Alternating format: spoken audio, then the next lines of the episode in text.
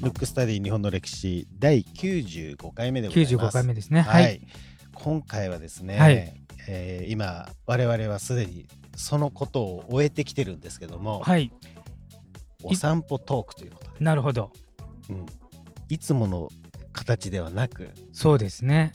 小川と広瀬が外に飛び出したと。そうですね。だかこのもう音からして違うのかもしれないですね。そうですね。あのこれは今ですね、車を止めて、はい車の中で我々オープニングを撮ってますけども、そうですね。はい。ということでですね、今回はですね、松陰神社をですね、うんはい。お散歩トークしてきたとはい。いうことで、ぜひそれをお楽しみにしていただきたいなと、そうですね。うん、はい。思いますと。ここでお知らせが2つございまして、はいまず1つはですね、今年の収録、はい。えー今年の配信ですね、はい。えー95回で2019年の配信が終わると。なるほど。そして96回目は、はいえー1月来年とですね1月ですね、2020年の1月のはい最初の月曜日とはい。いう形になりますので、はい。最後の週だけははい。ちょっとごめんなさいと、そうですねス。ケジュールの関係ですね。はいでもう一個がですねなんとやっとポッドキャストがはい。ちょっと盛り上がってきそうだぞということで、はい。あのージャパンポッドキャストアワードというですねはい。そういう大会というかイベントが主催されることになって、はい。まあいろんなところでこのポッドキャストが面白いよはいっていうのを、まあアワードとして、はい。えー表彰しようということらしいんですけども、はいぜひですねあのこの番組でもはい皆さん、推薦でもしていただければなるほど。嬉しいななんて。どうやって推薦するんですか？そのホームページがあるので、サイトがあるのでそこからおすすめするというスタイルらしいんですけどもはいまあ、僕も詳細よく分かってないんで、はい。あの皆さんちょっとご興味があればね、はいぜひそのサイト覗いていただければなとなるほど。いうことではい。ございます。ということでですね、えーが初のはい。外に飛び出してになりますのでね楽しんでいただけるかなと思いつつぜひ感想をねはい。ちょっといただき。たいなと。はい。うん、ということで、えームックスタディ日本の歴史、はい。お散歩トーク松陰神社ということで、はいこちらをお聞きください。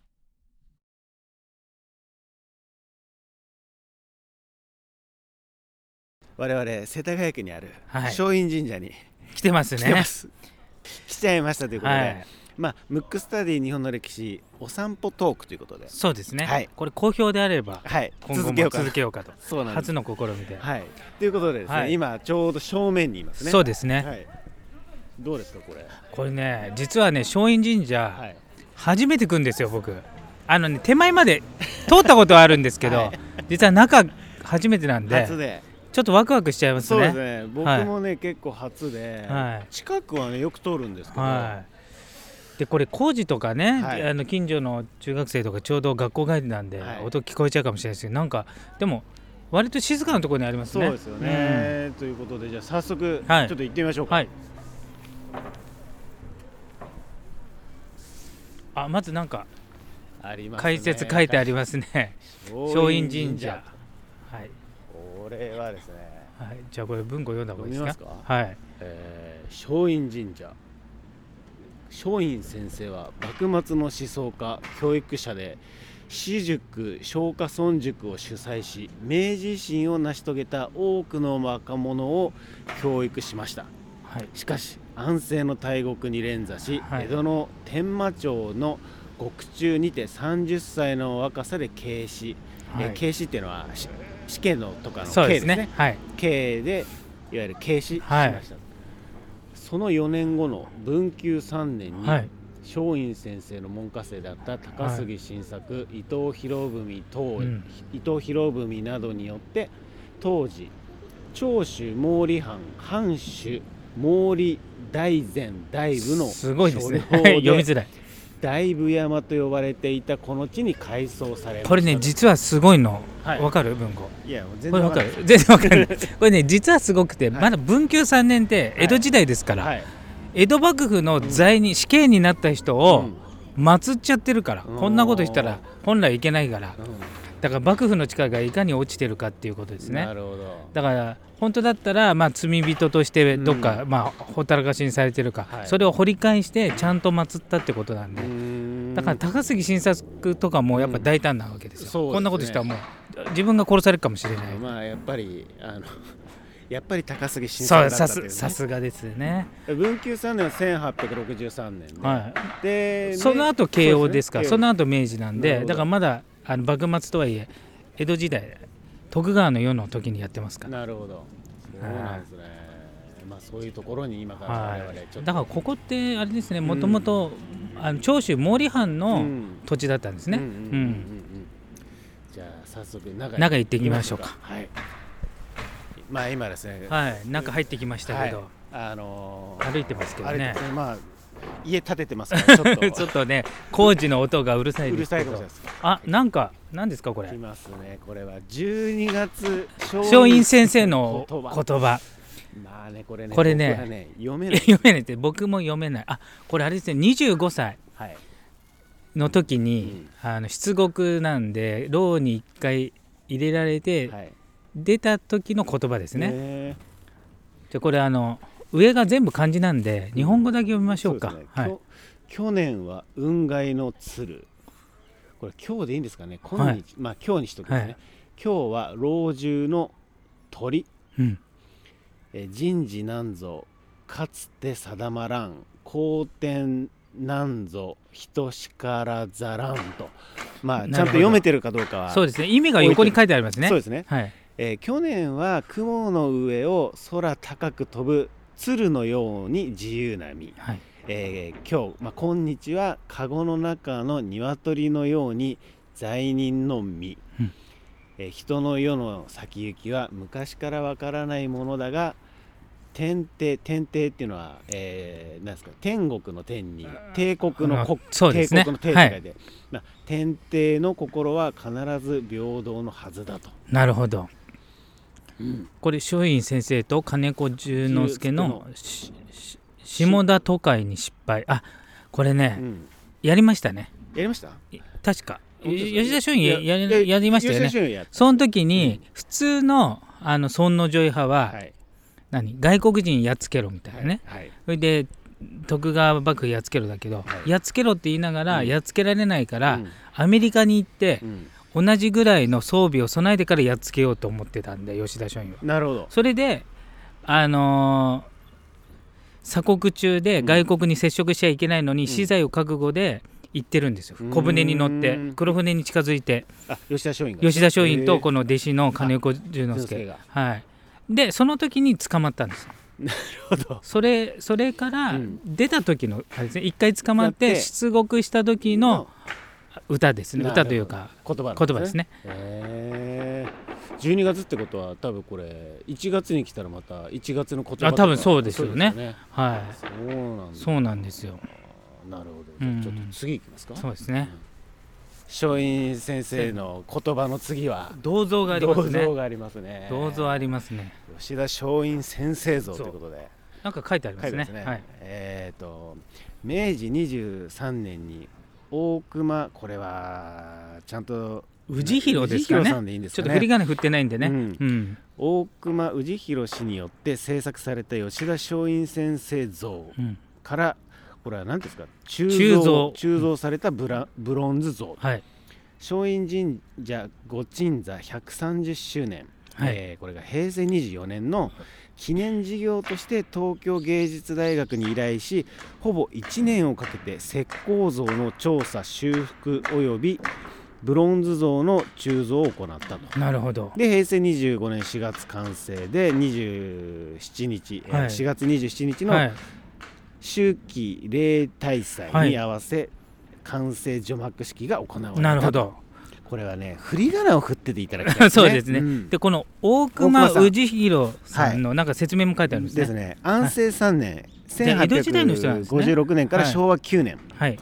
1934はい。年までと、に、えー生まれてきたということですね、で明治9年高工部美術学校に入学し教授として来日していた来日していたイタリア人彫刻家ラグーザに師事明治15年首席ですごい人なんですね、うん多分大隈さんは、ね。はい、で明治21年から22年に、えーヨーロッパの方に行って、えーファルギエール、モンテベルデ島に指指示と。はい。日本における近代彫刻の先駆者作品として靖国神社の大村益次郎像が有名と。大熊像もあ大熊じゃない大村益次郎の像も作ってるんですね。作ってるっていうことですね。これちなみに、うん。ここに書いてある、はいこの教授として来日したイタリア人彫刻家ラグーザは、はい。文豪が大好きな親と親と以外国人そうなんだ。はい、が来てそこでやっぱりこの時代、うん。世界一流な人を招いてはい。やったのが、うん。こういう芸術分野でも生きてるっていうことでそうですすねね一流な人を呼んで。へでさらに靖国神社大村益次郎。えうん。これなんで靖国神社に大村益次郎祀られてるか分かりますか？うわかんないです。あ日本の はい。軍隊をつく基礎を作ったのが大村益次郎です。ああなるほど。うん、でその後大村益次郎がトップだったんだけど、はいあの暗殺されるわけですよ、はい。でなんでかっていうとうん。大村益次郎って、うん。あの軍隊はあのヨーロッパ式っていうかはい。近代、はい。鉄砲とかうん。そういうものを使う、うん。最新鋭の軍隊に日本を切り替えて、はい。武士だけじゃなくて徴兵制にしてう、んなんて平等にはい。たくさんの人で軍隊を作るってことをやったんだけど、うん。何せ変人なんで、はい。自分は着物を着てたうん。そんぐらい、うん。なんていうんですかねちょっとすごい変わった人なんだけど、うん。反対を押し切ってうん。徴兵制やったんで,、はい。で武士の特権、うん。要するに武士っていうのは自分たちだけ武力を持ってるっていう特権があったけどそれをなくしちゃったんで、うんうん。だから恨みを買って殺されちゃったんです、ん。でそれもあって、はい。ナンバー2だったうん。人がその後陸軍を牛耳ることになる。んです井上薫ですね。井上薫じゃないですね。もう一人。誰でしたっけ？山。あ山形有そう朋だ山形有朋ですよ。本当は山形有朋がナンバー2だったけど、ここで早くに暗殺されたんで、うん。日本陸軍は山形有朋が、うん。牛耳るって大変ですけど、うんうん。まあ中心になってやっていくんですよ。なるほどですね。そこから総理大臣まで上っていきますからそうねですよね。はちなみに山形有朋もうん。吉田松陰先生の松下村塾の熟成だった。塾生だってなた。だ最後の方ちょっとだけいただけですけど、はい、美味しいところ持ってってそうるんですね。だから有力な人はやっぱ幕末の,、はい。こんあの戦乱の中で死んでますから、うん。なるほど、はい。じゃあちょっと次行ってみますか。そうですね。はい。そしてですねこの取水所っていうんですか？はい。あの手を手を洗うところのはい奥に奥にありますね。奥にちょうどですね、この松陰神社道の道標っていうのがですね道標それあ道しるべですね。ですね。あ道標。道はい。標がこれなんて立ってるっていう言い方立ってますね。言い。はい方でいいのか分かりませんけども。ですね、はい、でこれがですね旧大山道、えー、矢倉沢王冠現在の世田谷通りから松陰神社に至る道の入り口に建てられた道標と。はい、世田谷通りの拡幅拡幅事業の際に境内に移設した。なるほど。明治45年乃木丸助公により寄進と。これ何気にも乃木丸助がこう出てますからね。ね。ちなみに乃木丸助知ってますか知ってますよ。乃木坂の人ですね。そうですよ乃木坂乃木坂の人ですよ。あのこの人も神様になって乃木神社になってますから、ねえ、うん、でこの方は、うん。あの実は松下村塾っていうのは、は吉田松陰が作ったわけじゃなくて、うん吉田松陰のおじさんが作ったんですよ、はい。それを引き継いだんですね、うんうん。でその吉田松陰のおじさんにあたる人っていうのはうん。ものすごく厳格なんで、うん。例えば顔についた蚊をうん。うん。パチッてやっただけでも半殺しに遭うぐらい、はい。まあ、今でいうあの体体罰をされたぐらい、ね。うんそのかゆいっていうのは私のことだろう、うん。お前のことだろう。うん。今もう世の中日本のことまたは藩のことをはい。大きいこと語ってるのに、うん。お前はなぜ自分のこと考えるんだっつって怒られるっていうね、ん。でそのその人がまあ教育者として今でいうすごいか分かりませんけど、はい。当時としては最高なんで、うんうん。そういう教教育方針がね、で一人が吉田松陰。はい。もう一人が乃木丸助っていう二人の後々神様になる人を作ってますからで乃木丸助は後々、えー長州がはい。陸軍の方に、うん。えーぐなんていうんですかねここの派閥というか、はい。牛耳って、うん。で薩摩は海軍の方行ったんです。よ、うん。なので乃木丸助は長州藩なんでそのまま陸軍行って最後陸軍大将に行って、うん。でそのその後、えー明治天皇と一緒にうんうん。殉死って言ってね、あー。まあ、最後の殉死だと。もそうですよね。うん、あの要するに自分も死ぬとうん。いうことをして、まあ、それ以降はうん。そういう人はいないんですけど、そうですね。じゃあもう縁がありますね乃木さんとそうですね。吉田松陰っていそうそうですそうねです、うん。まあ全然別件ですけどはい。このなんですかよ読むうん。文字たちにうん。全て振り仮名が振ってあるのが僕はいい嬉しいです ね。こっちはね。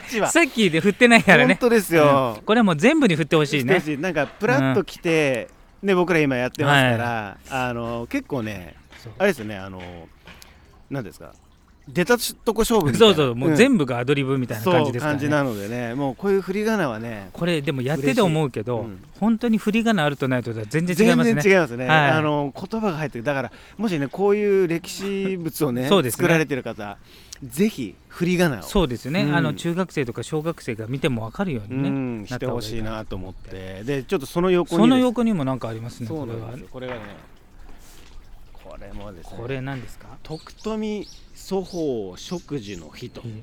徳富細祖本名。祖法ね、祖法うん。祖法本名伊一郎。はい、と富徳富ろ過のお兄さん徳富ろ兄過の兄。兄。これってろ過公園の人ですそうですよ。そうですよね。ろ過公園の人ですよ。ね。そうです。あの文ああの文学者ですね。ね。弟は、うん、徳富祖法は明治の言論人と、はい。肥後の生まれで熊本洋学校を経て同志社に学ぶ、はい。政治的には桂太郎と密接な関係を持った。はい。明治41年自身の、えー著述、えー書物ですね、えー吉田松陰発刊にあたり植樹を行い火を建立したという。なるほど。ちなみにね、徳富祖法って、はい、文化は聞いたことある？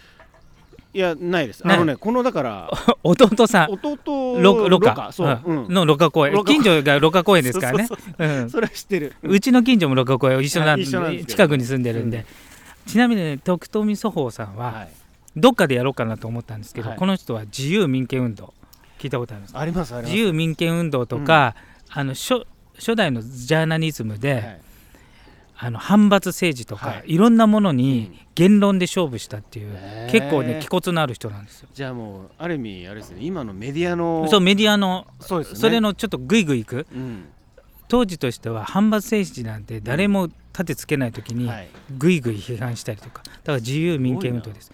このお父さんが書いてありませんけど、うんはあの横井湘南っていうね、はい。あの幕末の西郷隆盛とか、うん。坂本龍馬にあのすごく重大なうん。影響を与えた勝海舟の、うん。まあ、お友達みたいな思想家。はい。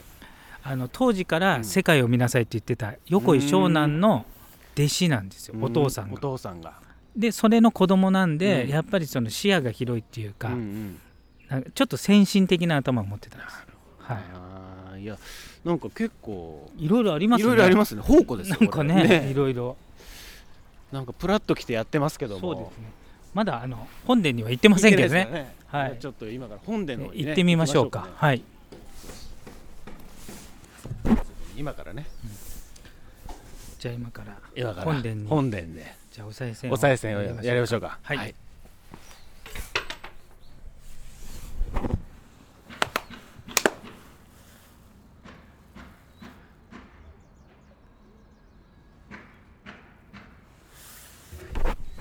はいということで。なんかやっぱりね厳粛な雰囲気ですね。そうですね。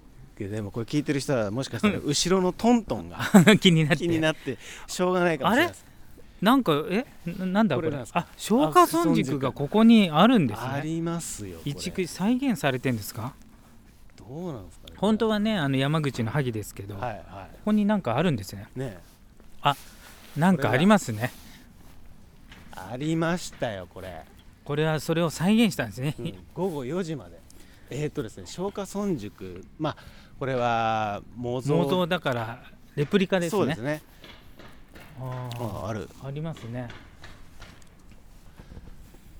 これはですねちょっと読むのは大変ですけど、大やっぱりね、松陰、うん松陰のおじさんの、うん。あの高木文之助、文之助、ちょっと忘れて、玉玉木。木玉木。はい、うん。この人が乃木丸助もあの教えた人ですよ。うん。んなるほど、作ったのがここえー。でいろいろ載ってますね。載ってますね。ぜあとひですね。なんかどう、ねこれも松陰先生ですね。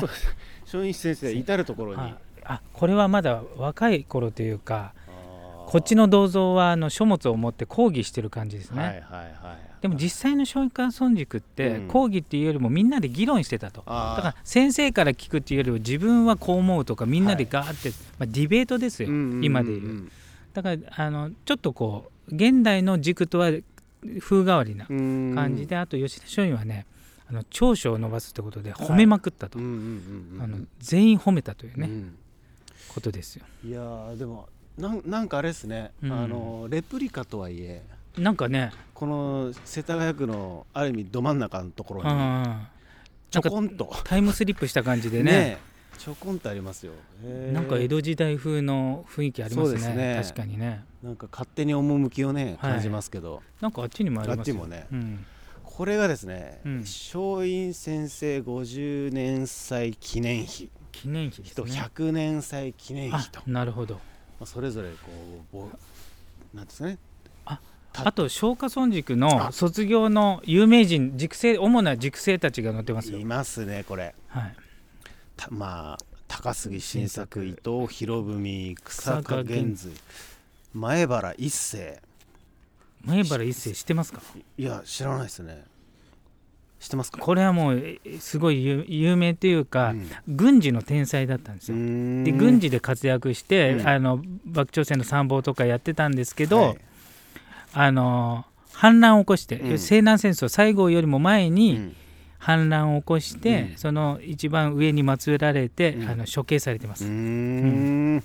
前原それが前原一世ですね、そうですね。で品川彌次郎。品川彌次郎はうん。結構長く、あその後実は松下村塾の時は、うん。もう本当に最後の方にちょっと入ったぐらいなんで、はい。まあすごい子供だったわけですよ、うんうん。けどバタバタ死んでいったのと、うん。長州が天下を取ったので、うん。生き残った人はみんななんていうんですかね政府の高官になってるんですうん。けれども伊藤博文と並ぶ、うん。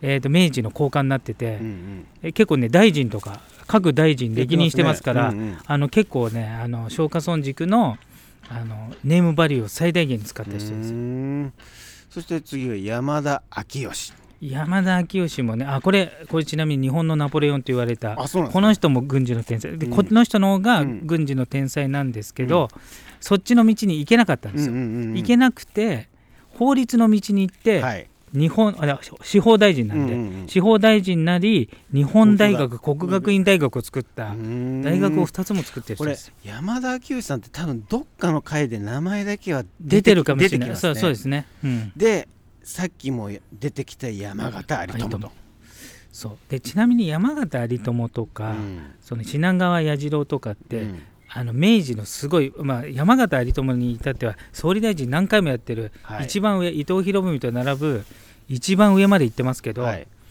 当時としてはうん松下村塾的には、うん。ほんのちょっと端っこにいたぐらいなんですうよ。ん。でやっぱりここで言うと高杉晋作伊藤博文、うん。草加源瑞ぐらいですね、ここで。ねあただ、伊藤博文もこの時は、あのあの高杉の古文みたいな感じで、松下村塾ではもう端っこの方うです。んじゃあ結構名もなき塾生たちがそうなんですよ。結構いたっていうことですよね。そうだからえその人物がすごいいたので、うん名もない人で、ええーとその後の明治時代を作ってますから、うん全員すごかったっていう話ですよね。すごいですね。で松下村塾はい双璧っていうはい。二大塾生は誰か知ってますか、高杉晋作とうんあれですか木戸さんじゃないですか？いや木戸はね実は塾生ではないんですよあそうなんですか？そうなんですよあれはねああの吉田松陰の、まあ、友達って言ったら変ですけどまあ、ちょっと近い。だから松下村塾じゃないんうですよ、なので双璧って言われて2つの、えー壁ですね。壁ですね、うん。あ高杉と草加じゃない？ですそう。高杉草加なんです。そうですね。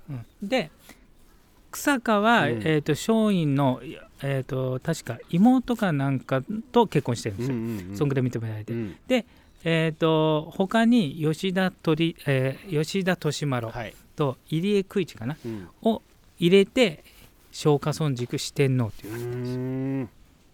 全員あの幕末の混乱で死んでますけど、うん。高杉晋作は病死ですけどそれ以外は、まあ、戦いの中で死んじゃってますけどね、うんうんううん。ん。いやーちょっとなんかこう書かれるとね。うんちゃんと心はあの振り仮名振ってますからね。そうですね。皆さん来たら読めると思いますよ、すごいですよね。うん。すごいなすごいな。なんかいいですね、うん、このロケシリーズいいんじゃないですか？そうですね。意外と。そうですね、ね。ちょっと皆さんの声があれば、ねでも一つのね、あの神社うん。だけでも結構喋ることというか、ありますよね。か。広瀬さんここなんかありますよ。ん。松下村塾での教育ってありますよ。これはちょっと読んだ方がいいんじゃないですか。これ読みますか？はい、これはですね松下村塾での教育ということで、はい。松下村塾連はい。ですね、まあ、松下村塾の床の、まあっていうんですかね、はい。掲げられていた言葉でえー万感の書を読むにあらざるよりは伊豆くんぞ泉州の人たるを縁。一個の労を軽んずるに非あらざるあらざるよりは伊豆くんぞ町民の安きをいたすを縁と、まあ、何のこっちゃ僕には分からないです。下に書いてあるね意味がね。ちゃんと読めてるのかもしれませんけども、まあ、この意味はですね多くの書物を読まずにどうして将来語り継がれるような人になり得るだろうか。自分の労苦、えー苦労の、うん。反苦労という漢字をこうひっくり返したあれですね、自分の労苦を厭う者にどうして人々の安らかな生活を築くことができようか。決してできないと。なるほど、うん。だからまあ苦労しろってことと本を読めってことですかね。うん。うん。そしてですねその下にあるのは、うん。萩のま松本村にあったということで松下村塾と名付けられた塾で1856年8月頃から1858年末58年末までの2年半ほどの期間松陰先生は塾生に教育をしましたとだからすごいですね2年半しかやってないですねでも今誰でも知ってますからね知ってますよね教育の目的は君臣の義、うんえー会の弁、えー帰結非常の人とうんでこの君臣の義というのは君主とこれは進化はいいですか、の間で守るべき正しい道はい会の弁っていうのはですねまあこれちょっと中華の華にあのいてえっ、と上位の意ですね。いいうんだから異国のことですかね、うん。で日本と外国との違いを明確にすること。はい。帰結非常の人っていうのはですねまあ帰結っていうのはこう奇跡の木、うん。血ってのはこう血人の血ですね。そうですね。で非常は非常自体の非常で、はい。血えー気血非常の人と人並み外れた優秀な人材っていうこの3つをですね育むことが目的だなるほど。だから身分に関係なく誰でも入塾できて先生は塾生それぞれをよく観察記録してたんですね。うん。でそこで気づいた大切なことは手紙にしてこれは嬉しいでですよね、うん手紙もらった方が。へえそうなんだ。うん。で先生が手を加えて正していく教育ではなく自分で気づかせ個性を生かす心の通い合う教育でしたと、素晴らしいですね、うん。塾生で、塾で学んだ塾生は総勢90名前後と言われており彼らの活躍あって現在の日本があるのですと。なるほど。素晴らしい、ね。これはちょっとなんかもう撮っちゃいます。撮っちゃいます。ね僕 生放送中に。ですね。広瀬は撮ってる撮ということで。ってます。ね素晴らしい、えー、すごいですね。なんかいいですねいいです松陰神社。神社いいですね、はい。ちょっとぜひ皆さんおすすそうでめですすけねども、じゃあ次行きますか。はい。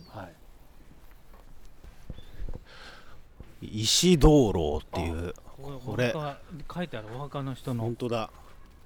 これ読みますね、境内に立ち並ぶ32基の石灯籠は毛利元明公をはじめ先生門下の伊藤博文山形有朋などの縁故者により明治41年1908年に封建されたものですと、この灯籠に刻まれた文字は書家高田筑山による八分霊書体によるものですと。なるほど。これすごいこれすごい。そうそうたるメンバーの名前ですねね奉納者へまず毛利の毛利。家ですね、はい、毛利あとそうですね。うん。ちなみに吉川もはい。毛利の演者ですか、うーん。毛利元就の有名な三本の矢の教えのうちのはいあーはいはいはいはい一本が吉川ですか。うんうら、んうん。でもう一人が小早川。はい。うん。へで大村伊藤博文山形有朋井上薫桂太郎木戸高政これ木戸あれかな？木戸孝允の子供ですかね、うん。あと乃木丸助うんうん。ですね。あとはねいますね。あ青木修造はあれですよ、はい。えっ、と明治時代の外務大臣。へー。野村康も多分大臣ですね、うんうんとこう来てあとあ寺内松武は陸軍大将で確かあのビリケンと言われて、うんはいはい。えーと総理大臣になってますね、へうん。えいや結構ね。そうそうたるメンバーです、ねなんかこっちお墓ですおか墓お墓もあるんですちょっと行ってみましちょうか。と見てみましょう。いや来ましたね。吉田松陰先生のこれはお墓上でいいんですかね。そうですね。ちょっと感じがどうなんでしょうか、ねじゃあちょっと行ってみましょう。行ってみましょうね。厳粛な雰囲気で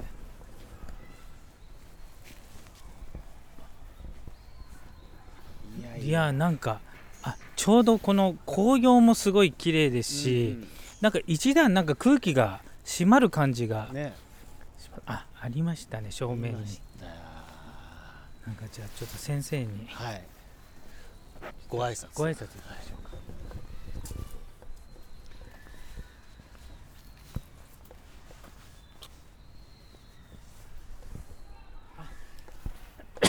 あ なるほど。あここに吉田松陰先生他列子墓所なんで、同じく安政の大国で殺された人がうん。いますね、はいあ僕が知ってるの来三木三郎。うん。この辺全部あれですね。安政の大国で吉田松陰と一緒に、うん。あの殺された人たちが同時に祀られてますね。なるほど。これはじゃあ皆さん来ていただいてそうですね。見てもらいましょうか、はい。へえいやなんかちょっとね。身が引き締まるというか、勝手に引き締まってますけど。そうですね、ん。なんか一段なんか空気がねね。なんか厳粛な感じしますけど。へえ松陰先生って書いてありますね。なるほど。ちょっと初めて来ましたけどね。ね。えすごいですね。すごいな、ね。すごいですね。うん、あでも、こっちか。こっちがお墓参り、はい、こっちなんか徳川家のね、なんかありますね、これはなんですかね。なんて読めないですね。読めないですね。長藩。第4第四大隊戦死者かな。あそうですね「うん。昇魂碑」って書いてありますね、なん、なんでしょう。何なんでしょうはい。かということで、でもね松陰先生の隣にありますね。そうですね、はい。ゆかりがあるというかね。そうですね、ん。はい。いやでもな空気がなんかちょっと厳粛な感じしますねね。ここね。いやーちょっとちょっと、うぜひ皆さんねこれは。しかもライトがついて紅葉もしててなんかすごくいいところっていうか、うん。ただ夏に来たら蚊がすごそう、ね、ああそうですね、んそれはありますね。それは間違いないですね。えー、いやいやということこれででそうですね。うもう多分終わりですかね。そうなんで一通りその松陰神社ということで、はい、はいまあプラッと来てまあペラペラ 広瀬さんが喋りながら 僕が聞いてるそうっていうねですね。新たな、いつものスタイルとはいえ外に来てやりましたけども、どうなんでしょうかねこれは、ね、なんかねぜひちょっと感想をですね。そうですね。まあ音で聞くとどういうふうに聞こえるんですかね。そうあのーね後ろでカンカンしてた音も多分聞こえてたと思うし。あれは近所でね新しい家を作ってる、ね作ってやつなんですけど。たはい。だこういうちょっと内容っていうかね。そうですね。もし好評であればいろんなあの、ね神社だけじゃなくてお寺とかねいろんなとこ行ってそのもう現場の感じでね。感じで、あの喋れることは喋っていこうかなと。そうそうそう、はい。本当ねスタイルは広瀬さんが僕に普通に話しかけるっていう。ね、一緒に寺を回ってるイメージができてもらえれば。ねいいかななんて思うんですけども。そうですね。はい。いやーということでですね、はい。今回、まあ、突然始まったと思いますけども、はい。ムックスタディ日本の歴史第何回ですかねこれね。95かな？5ぐらいですね、うん。はい。あのお散歩トーク。ーお散歩トークということで。はい。またカンカン言ってますけども、はい。お散歩トークということではい。松陰今回は松陰神社をはい。はい。あのお散歩トークしてみたということで、はい。また次回好評であればそうですね、うん。やっていきましょやっていきたいなと思いますし、はい。あとですねえっ、とう今度はもう上にヘリコプターも飛んでますね。そうなんですよ。ということで、皆さんぜひですね、はい。感想をね、はい。ちょっと僕らとしては欲しいですね。欲しいですね。はい。ということでどしどし感想をいただければなと思います、えー今回のお散歩トークテーマは松陰神社でした。